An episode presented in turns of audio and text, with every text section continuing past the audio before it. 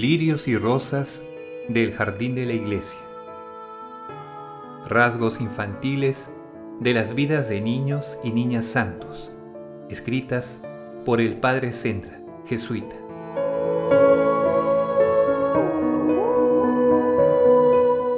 Son lirios y rosas del jardín de la iglesia, terreno siempre fecundo en flores de virtud y frutos de santidad. Son azucenas de pureza y rosas de caridad, violetas de modestia y siempre vivas de amor de Dios.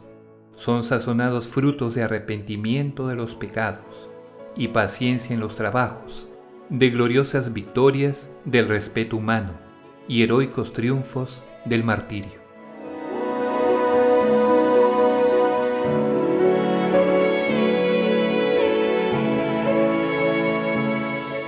Siete santos hermanitos, hijos de Santa Felicitas. En tiempo de Marco Aurelio, hubo en Roma una santa viuda llamada Felicitas, dichosa madre de siete niños, Genaro, Félix, Felipe, Silvano, Alejandro, Marcial y Vidal, que con ella dieron su vida por Cristo y fueron coronados del martirio. Acusada de cristiana esta familia, fue citada al tribunal del cónsul Publio, la madre sola, para que respondiese por sí y por sus hijos. Mas ella, puesta su confianza en Dios, presentóse rodeada de todos ellos. Y a los halagos y promesas primero, y a las amenazas después, no dio más que esta respuesta. Yo, cristiana soy, y no puedo dar culto a vuestros falsos dioses.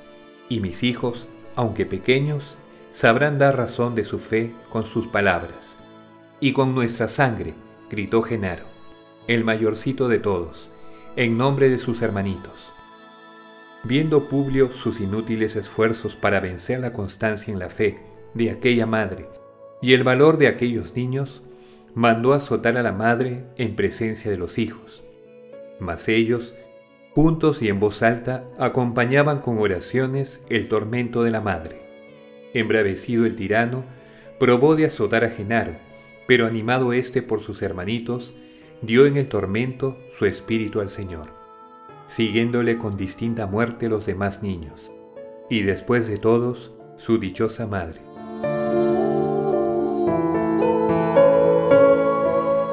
La mejor corona. La mejor corona de una madre es la de numerosos hijos unidos con ella en la fe piedad y amor de Dios.